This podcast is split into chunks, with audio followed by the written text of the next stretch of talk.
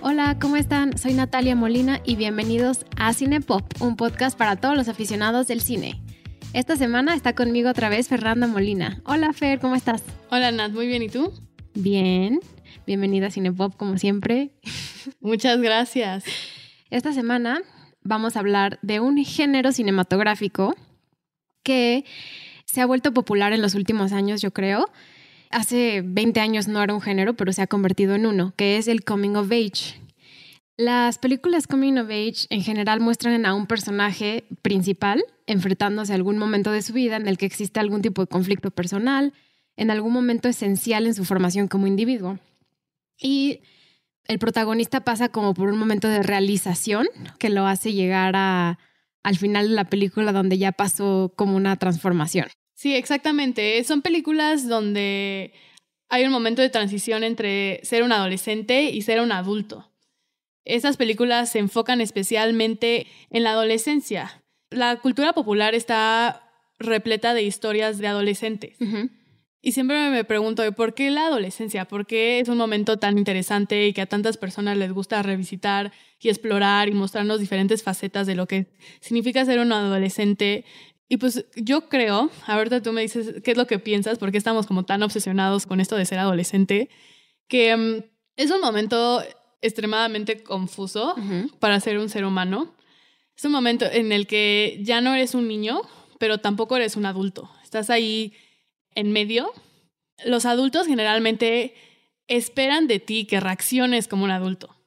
Esperas que ya tengan la, la, madurez y la experiencia para reaccionar y comportarte como un adulto, pero a la misma vez no te tratan como un adulto, te siguen tratando como un niño. Entonces es un momento muy confuso como ser humano de mucha confrontación, de mucho cuestionamiento, de formación de identidad. Sí, de encontrar quién eres. Exactamente. Y por qué importa tu individualidad en el mundo en general. Cómo puedes sobresalir tú como persona en el mundo. Exacto. Entonces, yo creo que esta es una de las razones por la que a las les encanta a, muchos autores visitar esta etapa de la vida. Sí, el coming of age se confunde mucho con comedias románticas o con historias de adolescentes, pero no cae en lo mismo hay muchas veces que sí están completamente relacionados, que puede ser una historia de amor, creo que también es coming of age, pero siento que coming of age siempre cuenta una historia de un aprendizaje. Y este personaje normalmente es joven, está en la prepa o está graduándose de la universidad o por un momento de que está pasando de niño a joven o de joven a adulto. Entonces se confunde mucho con las películas de teenagers o de adolescentes, pero yo creo que va mucho más allá. Yo soy fan de las películas Coming of Age y me pregunté a mí misma, ¿por qué es que me gustan tanto? Y a ver si tú ahorita me contestas por qué a ti te gustan, pero una de las razones por la que me gustan porque los personajes son muy, muy identificables. Te puedes ver en ellos. Los personajes principales generalmente son personajes imperfectos, llenos de defectos, torpes y perdidos en el mundo. Y uno de mis maestros de cine una vez me dijo, nosotros nos identificamos con los personajes no por sus logros, sino por sus fracasos y por sus defectos. Mm. Y creo que esa es una de las razones por qué los personajes de las películas Coming of Age nos podemos relacionar tanto con ellos. Porque muchas veces cuando los personajes en comedias románticas o en otro tipo de géneros ya saben quién soy, son muy seguros de sí mismos. Y en las películas Coming of Age es este crecimiento personal o de sentirte raro, sentirte feo, sentirte gordo, sentirte flaco, sentirte, o sea, todo tipo de cosas por lo que todos nos identificamos y por eso me gustan, porque no solo te identifican con ser adolescente, pero también te puedes identificar siendo adulto. Por ejemplo, siento que hay películas coming of age que son para adultos, que es para regresar a la nostalgia de cuando eran jóvenes. Exacto. Por ejemplo, siento que ahorita con Netflix, que todos tenemos Netflix casi en nuestras casas, Netflix está poniendo aún más de moda el coming of age las historias de coming of age, o sea, no solo en películas, sino en series. Incluso eh, Stranger Things, Atypical, que es otra serie, como que están teniendo como un auge. Más allá de las películas que conocemos, están siendo muy famosas en verlas en pantalla. También, por ejemplo, Sex Education. O sea, están haciendo más como series, pero nosotros queremos enfocarnos más en películas, que es de lo que vamos a hablar hoy. Entonces, platícanos un poco cómo va a ser la estructura del programa. Natalia y yo elegimos tres películas distintas. Son nuestras tres películas favoritas Coming of Age. Entonces yo voy a platicarles sobre mis tres favoritas y les voy a explicar por qué. Y Natalia va a hacer lo mismo con sus películas. Queremos escoger cinco, pero no nos iba a dar tiempo de hablar de diez películas en el mismo programa. Creemos que iba a ser un poco confuso. Entonces decidimos escoger como nuestras top tres que nos representan bien y que más bien cuentan una historia de quiénes somos, por eso nos gusta. O sea, no necesariamente que estén enseñando en pantalla nuestra historia, sino que nos identificamos de ella en algún punto de nuestras vidas. Exacto. Pero antes de empezar con las historias, haciendo investigación sobre el Coming of Age, me di cuenta que tiene muchas críticas porque muchos lo consideran un género muy blanco, donde nada más se cuentan historias de personas blancas. Y pensándolo bien, mis tres elecciones sí tienen protagonistas hmm. blancos.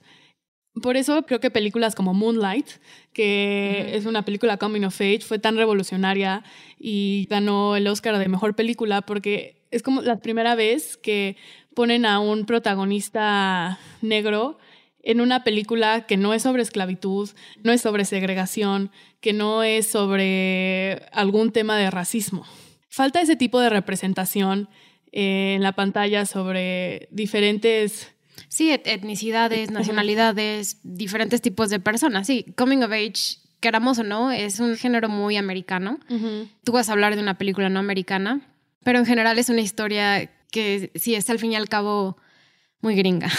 Sí. Pero ya, está cambiando. Por eso digo, o sea, lo de Netflix cada vez hace más series, no solo americanas, pero mexicanas, europeas, coreanas. O sea, cada vez hay más consumo de coming of age en todas partes del mundo. Sí, yo estoy de acuerdo. Creo que hay una evolución en el género y en el tipo de películas que hace y creo que tú también traes unas propuestas muy interesantes sobre historias no típicas. Entonces me gusta ver esta evolución en las películas, pero si lo analizamos un poco en general y en la historia, sí es un género bastante blanco. Sí, sí lo es. Pues, ¿cuál es tu primera película Cuéntanos por qué te gusta, por qué fue importante para ti y por qué crees que hay que hablar de ella en esta sección de Cinepop de Coming of Age. La primera película que elegí es Lady Bird de Greta Gerwig. Justo quería hablar un poco de Greta Gerwig porque la amo y se me hace una, una excelente directora. Esta fue su primera película que ella escribió y dirigió. Ya tenía una carrera como actriz y había participado en otras películas, pero esta fue la primera vez que ella decidió ponerse detrás de la pantalla para escribir y dirigir una película ella sola. Y lo que me encanta de esta película no solo es que sea dirigida y escrita por una mujer, es que sino es la historia también acerca de una mujer y sobre una adolescente. Esta película fue muy exitosa, tuvo cinco nominaciones al Oscar, no ganó ninguna, pero... No, me acordaba que no había ganado ninguna. No, no ganó ningún Oscar, pero pues... Fue controversial, ¿no? O, que no haya ganado o hubo así como backlash de... Es que... O fue más con Little Women. No sé si tan controversial. Muchas personas creían que solo la habían nominado para ser más representativos y tener a una mujer directora nominada. Yo no estoy de acuerdo, a mí se me hace una excelente película y yo creo que sí merecía su nominación, pero hay muchas personas que lo justifican como que los Oscars querían ser más inclusivos y por eso nominaron a una mujer. Greta Gerwig se convirtió en la quinta mujer en ser nominada a un Oscar. Y ha sido la última mujer en ser nominada. Pero bueno, voy a adentrarme más a por qué me gusta esta película y de qué trata. Sigue la, la vida de Lady Bird. Es un nombre que ella se dio a sí misma. Es interpretada por Saoirse Ronan, que también es una actriz que me fascina. y es una historia extremadamente real. Lo que me gusta es la naturalidad y la manera en que cuentan una historia que se me hace tan real. Creo que me encanta esta película tanto porque yo me puedo identificar mucho con el personaje principal y porque me veo reflejada en muchos aspectos de su vida y en muchos de sus pensamientos y en muchos de sus relaciones. La historia básicamente trata de Lady Bird en su último año de prepa y se enfrenta a diferentes problemas en sus relaciones, pues de amistad, de pareja, con su mamá en especial y está en ese momento en su vida donde tiene que elegir una universidad y se enfoca mucho en el futuro. Es un momento de transición en tu vida donde tienes que empezar a pensar en qué es lo que sigue, qué es lo que quiero hacer en mi vida. La relación con la mamá creo que es una de las razones por la que más me gusta porque yo sentí como si Greta Gerwig hubiera estudiado mi relación con mi propia mamá, lo hubiera escrito, lo, lo, hubiera documentado y lo hubiera hecho una película. Así me sentí. Toca una, una zona muy gris, es una relación de amor-odio. Sí. Y es muy común, o sea, mujeres de adolescentes con la mamá siempre son relaciones difíciles y por experiencia propia también fue difícil. Entonces es interesante verlo en pantalla, ¿no? Esa relación de madre e hija que no la relatan también en pantalla. Exacto, porque generalmente siempre se van a los extremos. O se llevan súper bien o se llevan súper mal. Pero Greta Gerwig siento que lo reflejó tal como es. O sea, ves esta película y dices, así es como se ve el amor de madre e hija. Es un amor muy imperfecto, es un amor muy complejo, pero es un amor muy bello y muy profundo. Estaba viendo una entrevista de Greta Gerwig y le preguntaron sobre este tema de relación madre-hija y ella dice, a mí me interesó mucho este tema porque tú puedes agarrar a cualquier persona en la calle y preguntarles, ¿cómo es la relación con tu mamá? Y nunca nadie te va a poder dar una respuesta corta. No puedes hacer ese tipo de pregunta y obtener una respuesta simple. Claro. Es una pregunta que te hace ir muy profundo y reflexionar. Y creo que esta película es como tratar de responder cómo es la relación con tu mamá. Me encantan las incongruencias que hay, porque creo que como seres humanos todos somos bastante incongruentes. Entonces, en un momento se están peleando y al siguiente son como mejores amigas y luego otra vez se están peleando y pues así, siento que una relación madre-hija es muy diferente a madre-hijo. Sí. Es mucho más confrontativa cuando son dos mujeres y eso se ve reflejado en esta película. Y aparte, siento que en Lady Bird, Lady Bird en sí puede llegar a ser muy cagante y muy molesta. Y también eso es parte de ser adolescente, porque luego vemos películas todas perfectas donde la adolescente es súper guapa y tiene la personalidad más agradable y es súper linda. Y Lady Bird es muy humana y es muy niña de su edad. Exacto, es, eso es lo que me encanta. Otra cosa que me gusta mucho es la búsqueda de independencia y esas como ansias que tiene Lady Bird de empezar su vida. Y ella piensa que empezar su vida solo lo va a lograr yéndose ella quiere hacer la universidad fuera. Ellos viven en Sacramento, en California, y ella se quiere ir a, Nueva York o a Connecticut y a la costa este. Y tiene esa idea que la única manera en la que ella puede empezar su vida es yéndose de, de, la casa de sus papás. Yo por mucho tiempo también tenía esa idea, siempre me he inclinado mucho por estudiar en el extranjero, la pandemia no me lo ha permitido, pero siempre he tenido esas ganas de conocer el mundo y salir y explorar diferentes cosas. Y Lady Bird se encuentra como con esa misma perspectiva de que la única manera de tener como crecimiento y exploración es a través del movimiento. No lo puedes hacer quedándote siempre en el mismo lugar. Bueno, más rápidamente, ya sin meterme más a, profundidad, la película también explora la búsqueda de amor de pareja y concluye que el verdadero amor es el de la amistad lo cual se me hace algo muy bonito, que el amor más puro que puedes encontrar es el de una amiga, un amigo. También vinculan mucho el amor y la atención, los tratan como sinónimos.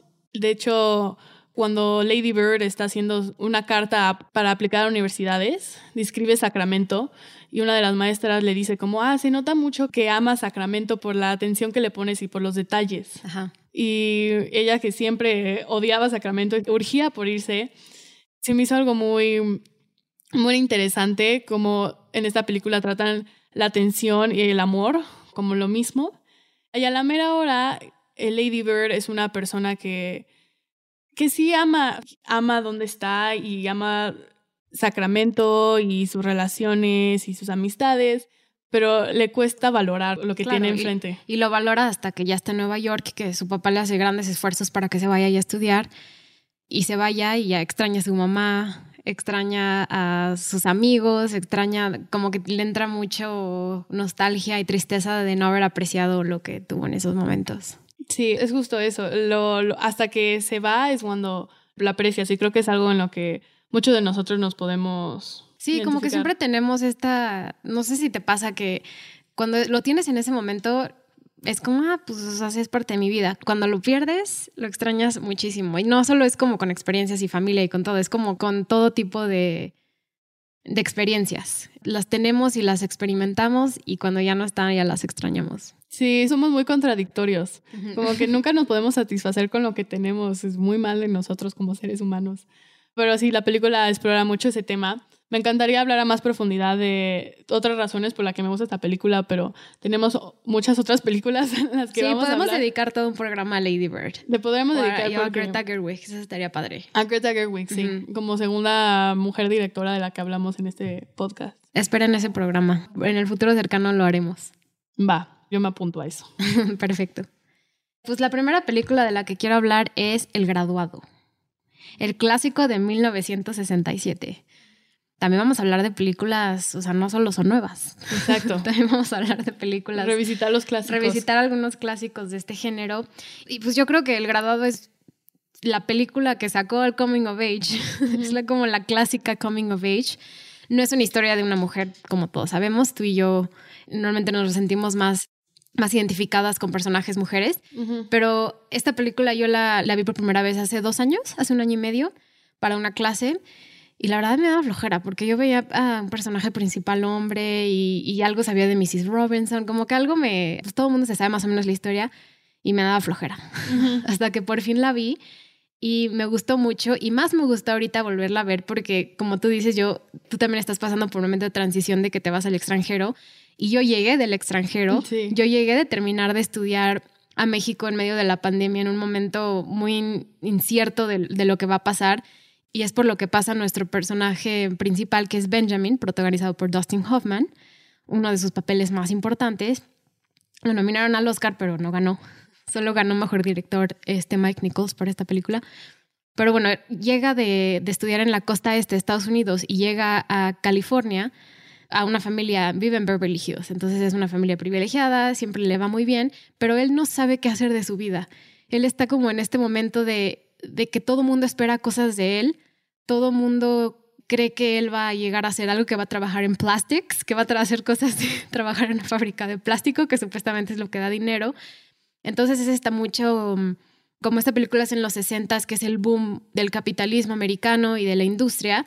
Me parece muy interesante como que esperan esto de él, ¿no? Que él produzca, que sea igual que sus papás y que sus vecinos y que los amigos, ¿no? Que siga ese mismo camino. Pero él no sabe si quiere eso o no. Y eso siempre me, como que me he identificado con él. Como que todo el mundo tiene tantas esperanzas de lo que hagas o de lo que no hagas o de lo que sí hagas. O sea, entonces todo el mundo pone sus, todo el mundo pone lo que quieren que hagas en ti sin que tú lo quieras hacer. Y entonces es aquí donde él empieza a desarrollar una relación con una amiga de sus papás, Mrs. Robinson, que pues una mujer guapísima, es protagonizado por Anne Bancroft, que mm, en esos momentos la actriz tenía 34 y Dustin Hoffman tenía 29, cuando supuestamente tenía 20. Entonces la diferencia de edad así que digas, ¿se nota mucho o no? Supuestamente sí tiene que notarse la diferencia, pero eh, la verdad no se nota. Es que el actor se ve muy grande. No se ve de 20 años Dustin no, Hoffman. para nada. Pero bueno, esa es como una de las cosas que no me gustó tanto. Entonces cumple una de las fantasías de los hombres, que todos los hombres desean tener una relación con una mujer grande. Y yo creo que de aquí nace el término cougar, porque de hecho Mike Nichols, el director, usó muchos animal prints para esta Mrs. Robinson. Entonces usa leopardo, usa cebra, también su casa está llena como de árboles. Entonces como que de aquí nace el término cougar. Sí, la visten muchísimo con prints de animales y con negro. Sí, Y se volvió que- un fashion icon. Se unió un fashion icon, Mrs. Robinson. Y también hasta tiene su propia canción. Exacto. Eh, esta es otra cosa. Sa- El soundtrack de Simon and Garfunkel es buenísimo y esa es otra cosa que quiero llegar. Me gustan mucho las, los momentos de silencio que lo simboliza perfectamente The Sound of Silence, la canción. Entonces son las miradas y las tomas y la forma que Dustin Hoffman vive este momento como de nada de su vida, como de transición. Lo vemos mucho con sus expresiones y con la música que se enseña en, la película. Y luego sabemos que se enamora de la hija de Mrs. Robinson, que fue lo peor que le puede pasar a Mrs. Robinson, que es Elaine, que el final es uno de los finales más increíbles también que me gustan en, en el cine. Pero vamos a dar spoilers o... Yo creo que para el graduado sí podemos Sí, dar spoilers. es muy vieja, ¿no? Porque el, el final, digamos, se enamora de Elaine, la persigue a Berkeley, que es donde ella estudia. Él, su propósito se convierte la hija de Mrs. Robinson, que es Elaine. Ella ya está con otra persona y él al último minuto se entera de que ella ya está en su boda y va e interrumpe la boda y Elaine no sabe qué hacer y al final está en un momento de confusión y se va con él y se van juntos en un camión. ¿Tú qué opinas de ese final? ¿Crees que es un final feliz y que van a tener una relación bonita juntos o fue como un gran error? Creo que fue un gran error. Y por eso me gusta esta película como Coming of Age, porque en el momento en el que están en el camión, no sé si recuerdas sus expresiones faciales como de angustia, desesperación, a lo mejor enojo, tristeza, o sea, como que sus ojos, tanto de Lane como de Ben, es una angustia muy algo que no se ve mucho como en pantalla, la expresión facial de los ojos. Entonces yo creo que es un final donde se dan cuenta que un momento desastroso, un momento de, arranque como lo que tuvo Bender interrumpir la boda de Elaine y Elaine dice que sí en ese momento, en el momento en el que están en el camión se arrepienten. Sí, fue una decisión muy impulsiva, ¿no? Exacto, esa es la palabra que estaba buscando, es ultramente impulsiva. De hecho, estaba viendo que el director Mike Nichols, cuando estaban grabando esa escena, dijo acción y la escena siguió y siguió y siguió y no dijo corte porque quería ver cómo reaccionaban, cómo reaccionaban los actores. Entonces siguió y siguió y los actores no sabían, tenían que mantenerse como sus personajes y es con eso que sacó esas miradas tan penetrantes de, de Elaine. Elaine es protagonizada por Catherine Ross y de Dustin Hoffman. Entonces eso se me hace muy padre porque es como un momento muy simbólico de, de ser joven, como impulsiones y momentos de de angustia y de desesperación, de tristeza, de anhelo, y todo se viene para abajo, que es lo que nos hacen entender en el final. Sí, realmente es una última escena icónica y creo que es de las escenas que más interpretaciones se tiene. Todo el mundo siempre pone su teoría y a mí lo que me impresiona es cómo se puede decir tanto y crear tanta conversación sobre miradas.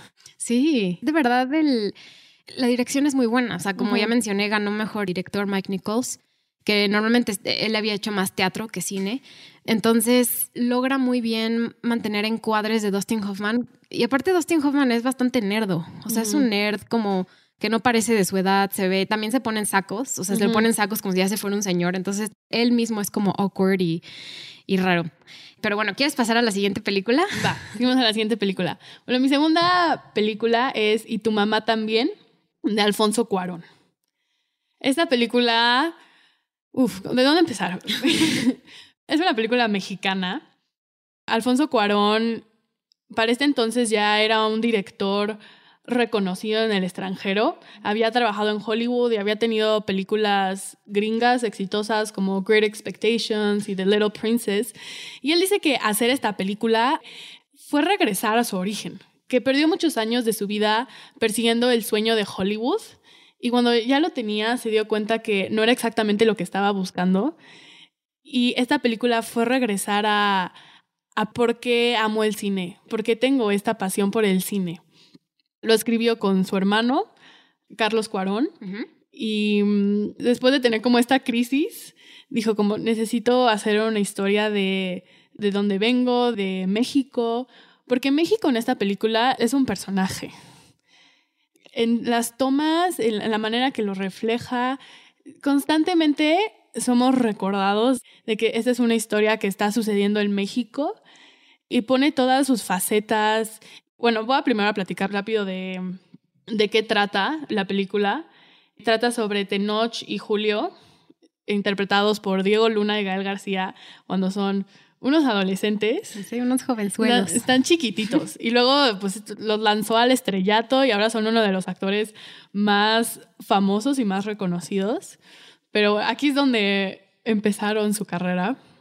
Bueno, Gael García ya había salido en Amores Perros. Ah, sí. Que Amores Perros es una película de Iñárritu que salió un año antes de Y tu mamá también es un momento donde estos dos grandes cineastas mexicanos, Cuarón e Iñárritu, están siendo reconocidas en el mundo extranjero por traer películas mexicanas. Que a mí se me hace esto, pues como mexicano siempre es muy orgullecedor tener estos ídolos nacionales y talento mexicano. Sí, ahora Diego Luna va a estar en Star Wars, en su propia serie. Ya estuvo en Rogue One, pero y es que es una excelente película. Y, tiene, ahorita salió una película de Ellen Sundance que no recuerdo el nombre, entonces tiene también como mucho Oscar buzz de que lo nominen el próximo año. Imagínate, ojalá.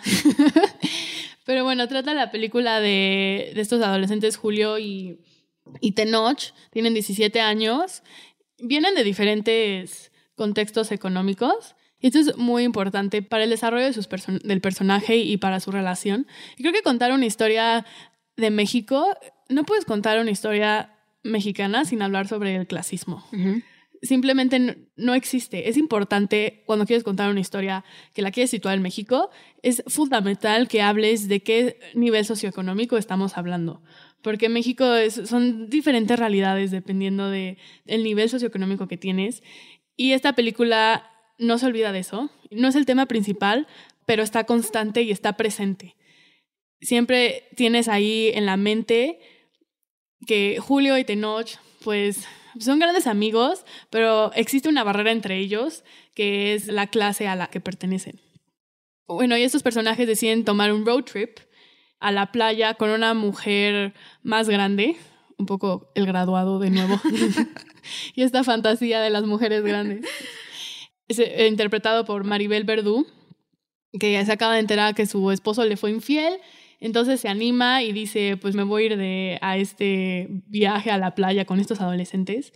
A mí las películas de road trips me encantan. Me encantan las películas que involucran un viaje porque involucran algo que recorrer y un destino. Sí. Y puede ser literalmente, figurativamente y metafóricamente en los personajes. Hay un recorrido personal y un crecimiento y un desarrollo que es reflejado y simbolizado con el viaje. Esta película habla de, de la sexualidad de una manera extremadamente abierta. La primera vez que la vi, me acuerdo que la vi con mi mamá. ¿Cuántos años tenías la primera vez que la viste? Yo creo que tenía como 17. Ha de haber tenido como la misma edad de, de los personajes. Y nunca había visto una película que hablara de este tema de una manera tan natural y tan normal. De hecho, la masturbación en esta película es algo súper cotidiano. Y pues sí, los personajes se masturban y luego lo que sigue. Ni siquiera es algo en lo que te clavas o es, es algo que te lo presentan como su forma de vivir. La primera escena, de hecho, de, de, esta película abre con Tenoch y su novia teniendo relaciones sexuales, pero es una película donde lo muestran tal cual, hay, mucho desnudo. No es el típicas películas, porque yo estaba, cuando vi esta película, yo estaba acostumbrada a ver películas de Hollywood donde los actores siempre hacen el amor abajo de las sábanas y cuando acaba la mujer tiene un vestido de sábana que no ah, sé cómo sucede eso. Ridículo. no sé en qué momento destienden toda la cama para ponerse un vestido de sábana, no sé. un vestido perfectamente le tapa las boobs. Sí, le, tapa perfecto, le queda perfecto. no sé de dónde sale eso. Y lo veía así tantas veces en las películas. Y esta película creo que es de una manera que representan y hacen un retrato de la sexualidad muy real. Luisa se vuelve como su maestra sobre la sexualidad, donde les enseña sobre el placer femenino. Estos son niños, están en la adolescencia, tienen 17 años. Julio y Tenoch están obsesionados con el sexo. Es esa edad donde nada más pueden pensar en el sexo y sexo y sexo y es lo único que quieren. Pero solo se preocupan por su propio placer, por llegar a a su propio orgasmo. Y Luisa se vuelve su mentora en el sexo, donde les dice como, oigan, también el placer femenino es importante. Y les hace énfasis de, el clítoris es tu mejor amigo. Ah, sí, cierto, sí. Y creo que es una gran, gran representación del sexo en la adolescencia y cómo hay tan poca educación se habla tan poco del placer femenino y es reflejado en los niños adolescentes. Y creo que Cuarón logró de una manera excelente poner este tema en la mesa. Sí, lo pone bien porque la educación sexual en las escuelas. O sea, qué mal que ellos tuvieron que llegar a esto a través de una mujer, aparte mujer extranjera, que les enseña más como la sexualidad femenina. Pero, o sea, México también es un país reprimido por el ámbito religioso, hasta cierto sentido. Entonces, esta película también como que revolucionó mucho la forma de la sexualización de no solo de los hombres, pero de las mujeres y de verlo como reflejado en una forma cultural que es esta película. Exacto. Pero bueno, ¿quieres seguir a tu siguiente película? Sí, mi siguiente película no tiene nada que ver con la que acabas de decir. Pero también tiene muchos temas de coming of age y de aprendizaje. Y entonces mi segunda película es Juno. la película de 2007 de Ellen Page, Jason Bateman, J.K. Simmons. Pues bueno, esta película, el guion lo escribió una mujer, Diablo Cody. Ese no es su nombre de verdad, es un nombre de su stage name, por así decirlo. Entonces lo escribió una mujer que, que pasó como por momentos difíciles en su vida. En algún momento mm, tuvo un blog, era stripper, entonces tenía su blog y, por eso esta película tiene un guion extremadamente chistoso. Nadie habla así, o sea, nadie habla como en Juno, hablan, hacen unas líneas rarísimas, cómo se hablan entre ellos es extremadamente raro, pero eso es lo que lo hace muy padre. También la música me, me, encantaba, o sea, yo cuando salió esta película tenía 17, ¿no? Que es más o menos la edad que tenía Juno. Y aunque no, no me identifico en la parte del embarazo, porque no pasé por eso, pero sí me identifiqué mucho como con el personaje de Juno en sí, porque Juno es, es una adolescente que tiene que madurar con este embarazo que tiene. Ella decide no abortar y decide mm, dar el bebé en adopción, pero ella lo decide casi del principio de su embarazo, ¿no? En los primeros tres meses ella decide que va a dar al, bebé a adopción y ella se mantiene firme a esta posición durante el resto del embarazo. Hay unos momentos donde se lo cuestiona, porque la familia que escogió, que es Jennifer Garner y Jason Bateman, tienen problemas matrimoniales, entonces ella se lo cuestiona, pero al fin y al cabo se mantiene firme. Y eso es lo que me gusta de ella, que ella, este embarazo la hace crecer de una forma pues muy difícil, porque es algo también que pasa seguido los embarazos en los adolescentes pero ella se mantiene firme a esta decisión y madura muy rápido y me gusta mucho que ella segura, súper segura de sí misma. Me gusta que no es una niña extremadamente feminada, que se viste como ella quiere, ella habla lo que ella quiere, ella dice lo que ella quiere, ¿no? Entonces su seguridad siempre se me hizo muy, muy padre y muy bonita y muy identificable con lo que yo quería hacer, ¿no? Como ser yo misma y las cuestiones de la escuela, de, de ser de una forma, ser de otra forma, siempre me causó muchos problemas a nivel personal. Entonces, ver a Juno que fuera tan abierta y tan linda, y pues incluso, o sea, sabemos que Ellen Page, la misma actriz, es gay, y en este momento todavía no salía del closet, salió después, pero mm, como que ella misma también, esta actriz, encontrando su camino en Hollywood, porque no ha de haber sido fácil todo lo que ha hecho. Ahorita ya más se enfoca en, esos papeles como para representar a la comunidad LGBTQ. Entonces me gusta esa también de la actriz, ¿no? Que Ellen Page encontró su camino en Hollywood a través de Juno, porque la nominaron a, una, a un Oscar también. Y pues eso es básicamente lo que me gusta. No me gusta la, representación de la relación que tiene con Polly Bleeker, con su novio del que se queda embarazada. Él siento que no es súper adolescente, no es para nada buen compañero ni nada. De hecho, ella tiene que esconderle a los papás de él que ella está embarazada de él para que no lo regañen. Entonces ella es, siempre es la que toma los rieles. Sí entre ellos dos. Sí, a pesar de que son de la misma edad, se siente una madurez completamente distinta en los personajes. Sí. sigue siendo, ella ya se siente, por su manera de actuar y ya se siente una persona más entrada a la edad adulta y mm, su novio sigue siendo muy adolescente. Sí, exactamente. Y hay una escena que me gusta mucho que están en la escuela, que ella, ella está enojada con él. Porque ella primero le dice, tú ve con quien quieras al prom y me da igual este, yo estoy embarazada, X, ¿no? Pero él, cuando decide que va a ir al prom con alguien más, ella se enoja, lo cual es muy contradictorio. Entonces ella se enoja, pero bueno, así somos las mujeres luego, como que nos enojamos por cosas así. Incongruentes. Incongruentes pasa, o sea, es parte de, digamos, queramos o no, y son estereotipos, sí pasa, no lo voy a negar. Entonces se enoja con él y hay un momento en el que ella le dice, tú no tienes que traer la evidencia de que tuvimos sexo en tu eh, under your sweater, bajo tu chamarra, o sea, bajo todo. O sea, no tienes que tú tener la evidencia de que tú y yo nos acostamos. Que también es muy simbólico de ser mujer, ¿no? Porque pues, es un proceso de, o sea, eh, acostarse con alguien, tener sexo con alguien, puede acabar en un embarazo, pero ¿quién tiene las consecuencias? La mujer. Está muy fuerte eso. Sí. Porque al fin y al cabo siempre cae en la mujer. La mujer es la que se tiene que hacer responsable por algo que hicieron los dos. Sí, exacto. Entonces ella dice eso y luego dice, I'm a planet soy un planeta, ¿no? Porque tiene, está toda chiquita ella, pero tiene su panzota. Sí. Pero ella es muy tierna y el personaje de Juno, pues cómo no hay como identificarse con ella, es tan linda, es tan querible, tan rara, porque esta es una película, o sea, es independiente, creo que el presupuesto fue de 6 millones de dólares o algo así, o sea, fue muy, muy chiquita. Entonces es una película independiente que también tiene como toda la estética de película independiente de Hollywood. La dirigió Jason Reitman, que antes eso solo había hecho um, Thank You for Smoking.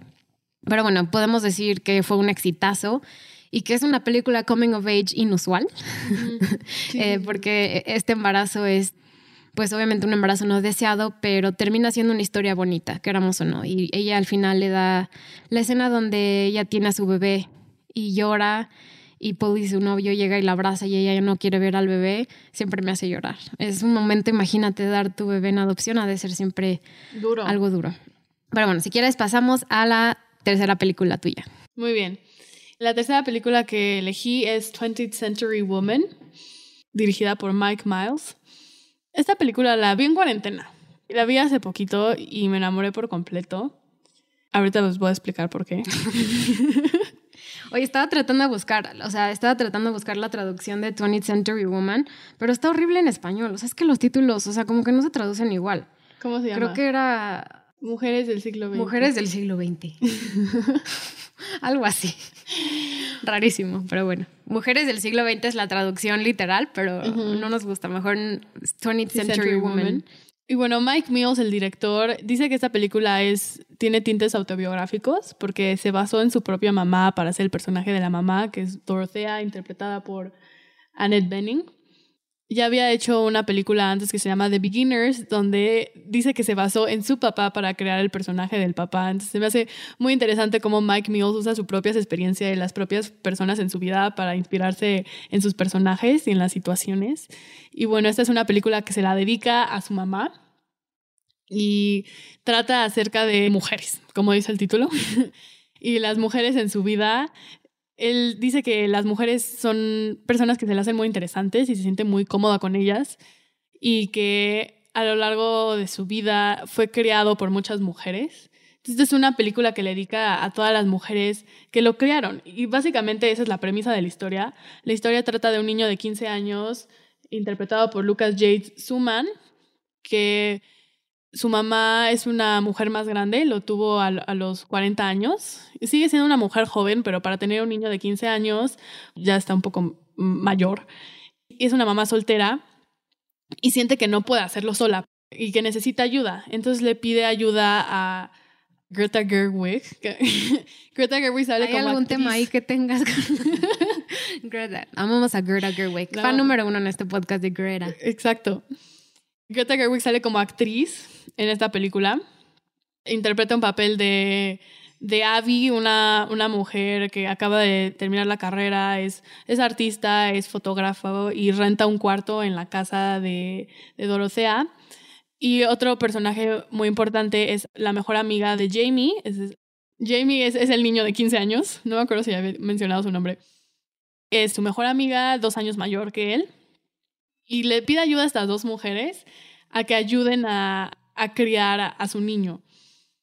Y una de las cosas que más me gusta de esta película, esta película tiene unas frases increíbles. Creo que es una película que es muy quotable porque tiene unas frases muy, muy bonitas. Y una le preguntan a, a Dorothea, ¿no crees que necesitas un hombre para criar un hombre? Y ella responde, no, no lo creo. Y se me hace tan cierto. O sea, si lo piensas en la vida de las demás personas, a la mera hora todos nosotros somos criados por mujeres. Son las mujeres las que nos dan la, vida, son mujeres las que nos acompañan en nuestros primeros años de la vida. Las mujeres juegan un rol fundamental en la formación de todos los seres humanos. Tema constante en todos nuestros podcasts. Exacto. Escuchen nuestros podcasts anteriores. Se dan cuenta que amamos a las mujeres.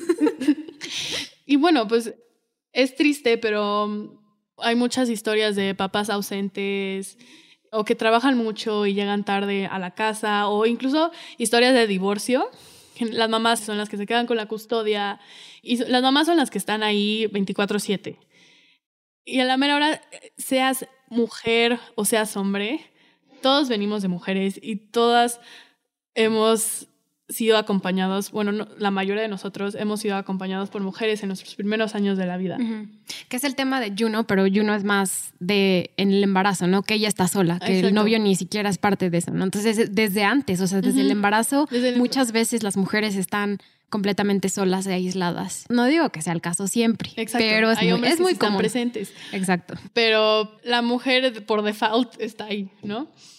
Y bueno, me gusta mucho también cómo explora la relación madre-hijo. Ya habíamos hablado de Lady Bird, la relación madre-hija. Entonces, en esta película hablamos de la relación madre-hijo y es una relación muy distinta, pero también es muy bonita y la tratan de esa forma.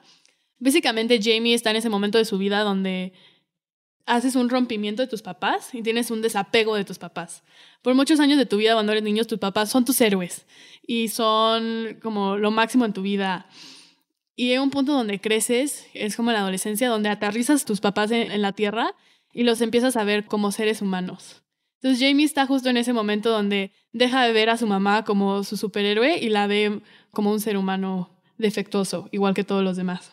Y Dorotea se encuentra en ese momento de su vida donde quiere que su hijo sea alguien independiente y crezca y vuela y, y explore el mundo, pero a la misma vez lo quiere proteger y lo quiere mantener a salvo. Entonces tiene como una batalla en, ella misma de quiero, quiero que seas independiente, pero quiero protegerte y tenerte cerca. Y creo que muchas mamás, yo no soy mamá, pero lo puedo ver en mi mamá, ese sentimiento y ese conflicto interno y contradicción en ti misma de querer que tus hijos vuelen, pero que estén cerca de ti. Y una de las frases también, como digo, esta película es muy coteable, una de las frases que más me gusta, la voy a decir en inglés y ahorita la voy a intentar traducir. Es más bonita en inglés porque pues así se escribió. Perdón si la chafeo cuando lo intento traducir. Pero eh, Dorothea le dice a Abby, después de que Abby salió con Jamie, salieron de fiesta y salieron de desmadre y le está platicando y le enseña fotos, y le dice, You get to see him out in the world as a person. I never will. Tú puedes verlo en el mundo como una persona, yo nunca voy a poder. Y también vi esta película con mi mamá. Curiosamente, todas estas películas las vi con mi mamá. Pero después de que dijo esa frase, mi mamá me volteó a ver y me dijo: Es que es cierto tú como papá, o sea, nunca vas a ver a tus hijos como personas en su 100%. De alguna forma, la relación padre-hijos es una relación donde te censuras y donde te moldeas siempre a una versión aceptable para tus padres y tus papás hacen lo mismo para ti y nunca te ven en un 100%. ¿Qué iba a decir? En tu hábitat natural. en tu hábitat natural. sí, en el hábitat de la casa, pero no en el mundo como persona, en la sociedad. No te ven como un ser humano en la sociedad. Y creo que es un tema... Es muy curioso y muy como irónico, ¿no? Que son los papás los que te forman, pero nunca ven el resultado final. Sí, es algo que ay, no sé cómo decir, como que vuelas de la casa, entonces tienes tu propia vida aparte, aunque tu vida entera fue gracias a tus papás. Exacto. Y bueno, Dorotea está como en ese momento de su vida de contemplación y se me hace una mamá muy linda porque es una mamá dura y fuerte, pero también como que le interesa mucho su hijo y, y se pone a escuchar la música que le gusta para tratar de, de entenderlo. Otra también, vamos a hablar ahora de feminismo. Y es una de las razones por las cuales también me gusta mucho esta película, porque introduce el hombre feminista y rompe como todas las barreras de lo que significa ser un hombre en la sociedad. Esta película te voltea de cabeza lo que te dicen de un hombre tiene que ser fuerte, un hombre tiene que ser duro, un hombre tiene que ser masculino, todo eso, y te presenta una idea de un hombre es un hombre que se interesa por el orgasmo femenino, un hombre es ser feminista, un hombre es apreciar a las mujeres en tu vida, un hombre es escuchar a las mujeres. Y esa es la, la, manera en la que estas tres mujeres en la vida de Jamie es lo que le están enseñando. Le están enseñando a ser un hombre al aprender sobre las mujeres. Y se me hace una premisa hermosa. Sí, es una muy bonita película. Uh -huh. Tiene una de mis escenas favoritas donde Jamie se mete a una pelea sobre la estimulación del clítoris si no la han visto, por favor, véanla. No les quiero dar información de más, pero se me hizo una escena súper creativa y súper súper inocente. Y también rompen tabús sobre de la, se habla también de la menstruación y uh -huh. Abby le da a Jamie a leer muchos textos feministas y entonces él se interesa por eso y él mismo llega a la conclusión de creo que soy un hombre feminista y me encanta eso. Sí, la verdad se las recomendamos mucho. Uh -huh. 20th Century Woman. Uh -huh. Ahora vamos a pasar a la última película de la que vamos a hablar, que es Love Simon. Busqué las traducciones y hay dos, es Yo soy Simón o Con amor Simón, pero para hablar, digamos, decir Love Simon. Esta es una película bastante nueva, es de hace dos años, es de 2018. Y es este, protagonizada por Nick Robinson. Curiosamente también sale Jennifer Aniston de papel de figura de madre, igual que en Juno. Aniston. Jennifer, perdón. ya estoy confundiendo. No, de hecho no. Jennifer, me he confundido. la- Hay muchas Jennifers. Sí, hay muchas Jennifer Jennifers. Garner. Sí. Jennifer Garner sale de mamá de Simon. Pero bueno, Simon brevemente cuenta la historia de un chavo en el high school, en la prepa, en una zona bien de Estados Unidos, que se la grabaron en Georgia. Que deseamos desde el principio que él tiene una vida normal. Él dice, yo tengo todo, es bien, pero soy gay y nadie sabe. Y lo que a mí me interesa de esa película como Coming of Age es dos cosas principalmente. Una, que esta es la primera película de estudio de Hollywood de 20th Century Fox, como de un estudio grande, y que nos enseña un personaje principal gay, que sabe que es gay, que no cuestiona su sexualidad, que él desde el principio sabe que es gay. Entonces esto revolucionó un poco las Coming of Age Stories, porque igual como Moonlight, que ya mencionaste al principio, cuenta la historia de, de alguien que no necesariamente es la norma de Exacto. películas que estamos acostumbrados, ¿no? Entonces, esto me gusta y también podría ser un poco romantic comedy esta película, pero yo creo que cae más en coming of age, ¿no? Entonces, es este proceso de Simon con su familia, con sus amigos, porque él tiene una vida privilegiada, tiene una vida feliz, tiene una vida muy, muy amigable con su escuela, con todo. O sea, él, es un niño que no tiene ningún problema, más que no sabe cómo decirle a su familia que es gay, ¿no? Y lo que me gusta es mucho el uso de la tecnología en las películas, porque estaba pensando, tú creciste, en- tú ibas en la prepa con celular y con laptops. Sí. Yo no, yo no tenía celular en la escuela. Yo no tenía celular ni computadora, yo compartí una computadora gigante con mi hermana. Hasta que me fui a la universidad tuve una computadora, ¿no? Entonces, me gusta Love Simon porque yo nunca tuve esta como interacción con mis compañeros con el celular en la escuela. Entonces, que el director le, le robe el celular y que él para él sea muy importante, digamos que él establece una relación con alguien que no sabe quién es a través de un email. Entonces, tiene una relación con este tal Blue a través de un email. ¿no? Entonces él está obsesionado con su celular. Y eso me gusta porque reflexiona muy bien en el tiempo en el que estamos ahorita.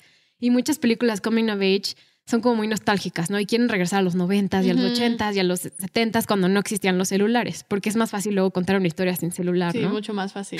La tecnología se vuelve otro problema para resolver en las películas. Y sí, es muy cierto. O sea, contando historias actuales, la dinámica entre adolescentes es muy distinta a antes por la tecnología. Sí, entonces esta película es no solo es la relación que él tiene en el celular, es como la relación con sus amigos, las páginas que ven en internet, el blog de su universidad, son como cosas que ya son parte de la normalidad, por así decirlo. Y eso me gusta mucho, está muy bien hecho y es muy distinto a Juno, que no había celulares, o al graduado, o sea, las películas que escogimos. Tú también creo que las películas que escogiste, el- un celular no tiene, o sea, como la tecnología no, no No, no juega un papel. no, y es, y es esencial para hacer, o sea, Sí. para decir estás en ese momento de transición, ahorita ya es parte de. Sí, las redes sociales ya no puedes hablar de ser adolescente sin hablar de las redes sociales. Y esto me gusta igual como la película de Netflix To All the Boys I Loved Before. Ajá. También me gusta el, y el uso como de celulares, ¿no? Como Sí. que lo emplean muy bien para contar una historia, ¿no? Entonces esto me gusta de, de Love Simon. Y también me gusta que como tú y yo somos fans de la cultura popular y del cine y de los actores y de las series y todo, en esta película los personajes, entre ellos siempre hablan, hay, hay muchas referencias como de cultura popular. Hablan de Game of Thrones. Hablan de Daniel Radcliffe porque dice Simon que su despertar sexual fue por Daniel. Radcliffe con un póster de Harry Potter. O sea, eso me encantó. Creo que sería como la última persona que pensaría que invocaría tu despertar sexual. Sexual, Harry Potter. El mío sí fue, pero bueno. ¿Sí? Fue un gran elemento. para- bueno, hablan de Cristiano Ronaldo, de Panic at the Disco. Entonces hacen muchas referencias culturales que yo creo que es como se relacionan la gente. O sea, tú y yo, o sea, todo el mundo, las relaciones que establecemos con amigos es a través de las series que vemos, las películas, como todo lo que pasa a nuestro alrededor, ¿no? Y esta película lo hace súper, súper bien. Y me gusta que la película establece que ser gay no es un estigma, ¿no? Como ya es parte de lo que es la sociedad. Y por eso eh, 20th Century Fox, al hacer esta película, dio un paso en adelante, ¿no? Como ya no es un estigma ser gay, es parte de familias de todo tipo de lugares, de todo tipo de colores, de todo tipo de todo, ¿no? Entonces eso me gusta mucho. Y que los estereotipos gays van cambiando mucho. Vemos otro personaje gay en la película que es, es digamos, más este. se- Puede más en el espectro. Ajá, Simon es más masculino, pero vemos a otro personaje que es más femenino, ¿no? Entonces es también pasar del estereotipo de cómo son los, las personas gays, porque ese es un estereotipo muy marcado que ya, por, ya valió, ya por favor déjenlo en paz. Sí usan como gay como un trait de tu personalidad. Exacto. Cuando, cuando no lo es, solo es una orientación sexual y punto se acabó. No define tu personalidad. Sí, no, no define quién eres para nada. Y, y es, es, una de las cosas que, aunque lo hacen de forma muy cheesy y muy. Tranquila y muy PG-13 o como muy accesible a personas adolescentes, lo establece bien, ¿no? Como ser gay puede tener todo tipo de personalidades, puede ser más masculino, puede ser femenino, puede ser lo que quieras. No establece quién eres.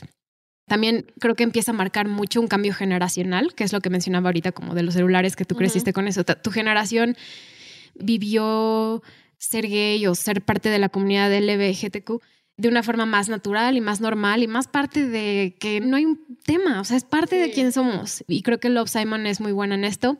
Y pues bueno, es una película divertida, bonita, sí puede ser como más de adolescentes, pero es muy, muy tierna. Y el apoyo que le dan los papás realmente uh -huh. es muy conmovedor. Creo que es muy padre ver una historia sobre un personaje gay y tener papás tan tan supportive. Se me fue el. Que tengan papás que los apoyen en todo. Ajá, que los acepten tal cual como son.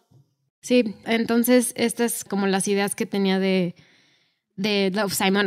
Como ya dije, no es de mi generación, porque yo cuando salió esa película tenía 28. Entonces no fue un tema, pero también me pareció curioso que al fin de la película, como sabemos, Simon mantiene una relación como a distancia, pero sin saber quién es la persona que al final se hace su novio, que es muy un final muy un poco creíble y un poco, eh, no sé, muy de... Está muy cursi. Muy cursi. Pero estaba leyendo que el actor que interpreta a este novio que él tiene al final, él era gay, pero no le había dicho a nadie. Y fue en la película que cuando estaba grabando que le dijo, a ver, estoy en una película donde... Porque la, el director de la película, Greg Berlanti, es uno de los productores más famosos, más de la televisión, ¿no? Produjo Riverdale... Adventures of Sabrina, o sea, produce muchas cosas, pero fue de las primeras películas que dirigió y también es gay el director. Entonces el actor dijo, a ver, el director es gay, es una historia sobre coming of age que es sobre un tema gay, ¿por qué no voy a salir ya del closet y decir quién es mi identidad verdadera? Mm. Entonces él salió del closet durante, durante la grabación de Love Simon, que está, qué está padre. Ese dato no me lo sabía. Sí, pero pues sí, ese es como mi resumen de Love Simon. Simon. ¿Hay alguna conclusión que tengas general de tus tres películas que quieras abordar? Pues véanlas, porque son muy buenas. Y si ya las vieron, vuélvanlas a ver. Y pues la verdad es que me hubiera encantado hablar a más a profundidad de todas las películas que elegimos, porque creo que son películas con muchísimos temas. Uh -huh. Ahorita las tratamos un poco de manera superficial y brevemente tratamos de explicar por qué es que nos gustan tanto. Pero yo me quedaba con muchas ganas de clavarme en una película y seguir hablando de, de esas, porque considero que las seis películas que hablamos en este podcast valen muchísimo la pena. Sí, cada una merece un programa uh -huh. largo, pero está bien que la hayamos, les hayamos puesto con en Coming of Age y los temas sí. que nos relacionamos nosotros. Uh -huh. eh, pues porque, como digo, bueno, vamos a hacer nada más un recuento rapidísimo de las películas que hicimos para por si ya se les olvidaron los nombres, uh -huh. nada lo tengan presentes y si las quieren volver a ver. Las películas fueron Lady Bird, El Graduado, Juno y Tu Mamá también, Love Simon, y 20th Century Woman. Así es. Pero en fin, gracias por escucharnos. Espero les haya entretenido nuestra plática de Coming of Age, de nuestros relatos personales de transición uh -huh. y de identificación con estas historias. Sí, y creo que realmente estas películas nos gustan tanto porque reflejan un momento vulnerable de nuestras vidas y la cultura popular influye mucho en tu crecimiento como persona uh -huh. y, y, y te forma. Y muchas de estas películas nosotros las vimos como a la edad que tenían los personajes. Uh -huh. Y entonces eso habla mucho de los personajes y las historias que crecieron junto con, con nosotros. nosotros. Sí, como dijimos, cada una de estas películas jugaron un papel importante en algún momento, o sea, uh -huh. ya lo mencionamos. Pero bueno, gracias por escucharnos, gracias por venir, Fer, y gracias por esta plática tan interesante. Y hasta luego. Nos vemos hasta la próxima. Bye.